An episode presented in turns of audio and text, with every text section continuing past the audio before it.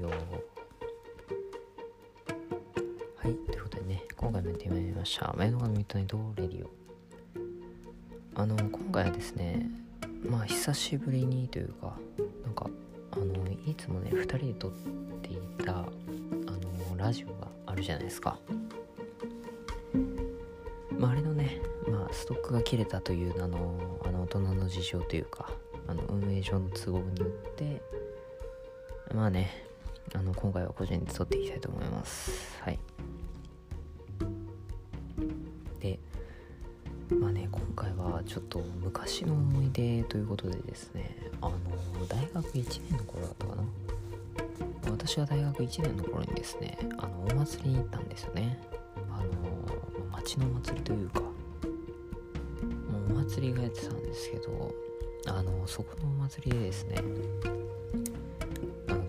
コアイスっていうのがありまして、まあ、皆さんねトルコアイスって知ってますかね？なんかあれ私一回食べてみたくってあのトルコアイス。で、まあ、トルコアイスまあドンドゥルマですね。ドンドゥルマ。ドンドゥルマっていうのがあれ伸びるんですよねトルコアイス。であのいやこれはね伸びるアイスってなんだろうと思ってこうぜひね一度食べてみたかったなということであの買いに行ったんですよ。で食べたんですよね。そしたらあのあのねまあ美味しかったんですよね。まあ美味しかったんですけどあれななんですかね。なんかすごい不思議な感じがしましたね。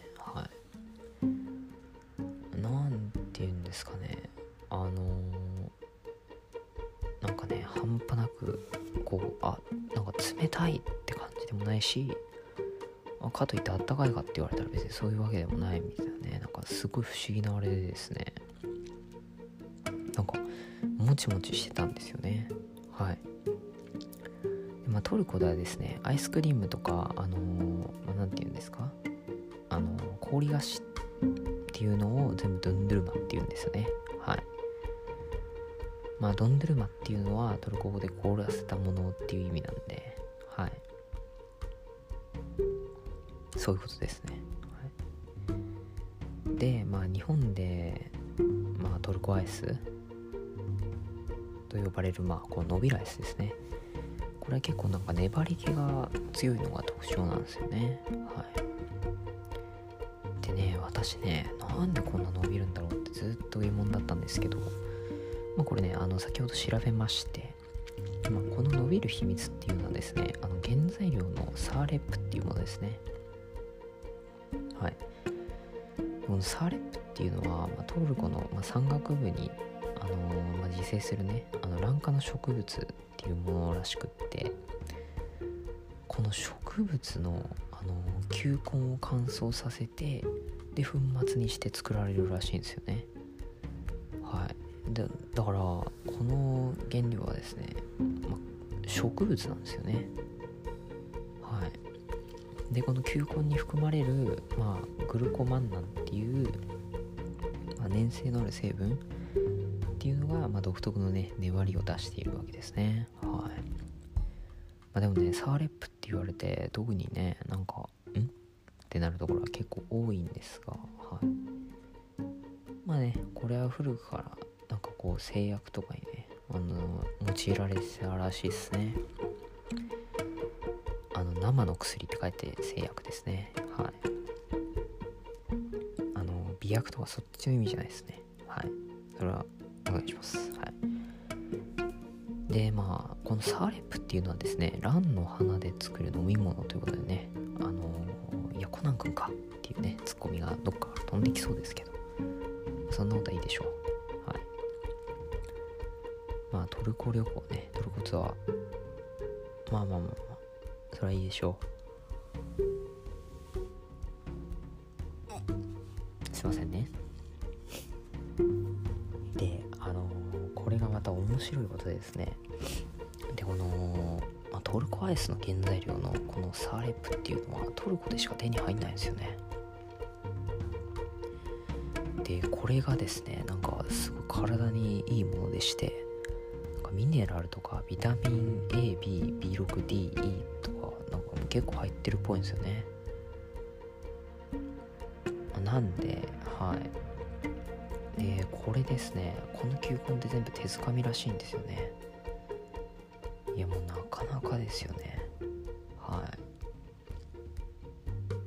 い、まあ、ですがねなんかこれ残念ながら近年ね数が減少しね絶滅の危惧にあるためねそう。だから数年前より国外輸出がね禁止になっちゃったんですよね。はい、まあ、だからねこれね結構ね手に入りにくいんでちょっとまあもしね見つけたらぜひぜひって感じですね。はい。まあもしくはそうですね現地に行くのが一番いいんじゃないですかね。私も現地に行ってちょっと食べてみたいなと思うんですけど。はい。まあなかなかね難しいところではありますが。はい。で実はですね私の食べたそのトルコアイスなんですがこれサーレップの粉が使われてないことが多いってことなんではい。別のねあの増増粘剤っていうんですか？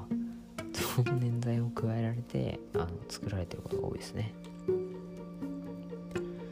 でこの増粘剤っていうのは、まあ、あんまり体にいいものかって言われたらそういうわけじゃないんでね、はい、なかなかって感じですが。まあでもねこのトルコ風アイスっていうんですか、まあ、これ最近だとなんか種類が増えてきたみたいで結構ねあれなんですよねお豆腐というかあの何、ー、て言うんですか？いやもうすごい魅力的なものが多いっていうことでまあちょっとね、ぜひぜひね、私もちょっとも、またね、お祭りとかでやってたら、ぜひ食べたいですね。はい。で、中でもね、不思議なものがね、あのー、から唐辛子入りトルコアイスみたいなのもあるらしいんですよね。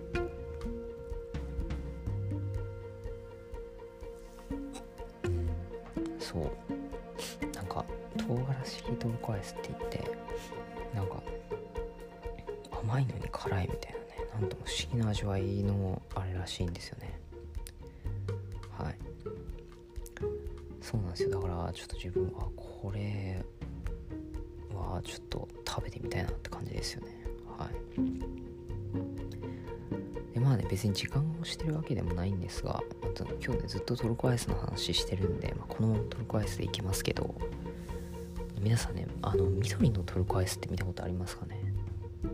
なんかあの緑のトルコアイスってあれ抹茶じゃないらしいんですよね。なんだか分かりますかね？いやそうなんですよ。これ実はですねあのー、抹茶ではなくってこれピスタチオなんですよね。うん。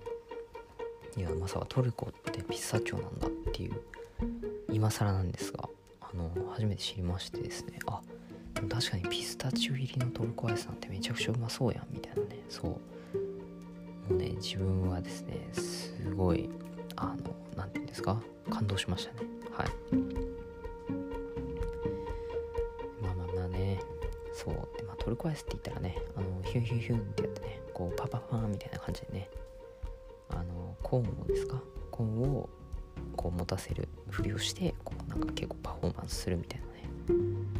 まあ、これ結構ですねあの必要なパフォーマンスらしくって。はい。これはまあ楽しみですね。あのまあ、現地の人のそれの楽しみっていうんですか？みたいなもんなんじゃないですかね。はい。まあねまあこれはねアイスを頼む時でやっぱりねこれトルコ語でねぜひぜひ注文してみていかがでしょうか。ちなみにカップはクプっていうらしいですね。ワッフルコーンはコルネット。でレギュラーコーンはキュラーフが王道らしいですね。はい。まあ、モナカのような、まあ、ヘルバーっていうのもあるんですけど、はい、これはねだからこれも美味しそうですけどね、はい、ぜひぜひまあね皆さんもし、ね、トルコに行く機会があったらぜひね、まあ、トルコアイス食べてみてください、まあ、私もいずれ行きますんでね。はい。ということで本日はこの辺に終わりにしたいと思います。ではでは皆さんお疲れ様でした。次回はね間違いというかあの次私が個人で撮るときはまあぜひねプロポリさんにも来ていただきたいなっていう、はい、考えてます。以上です。終わります。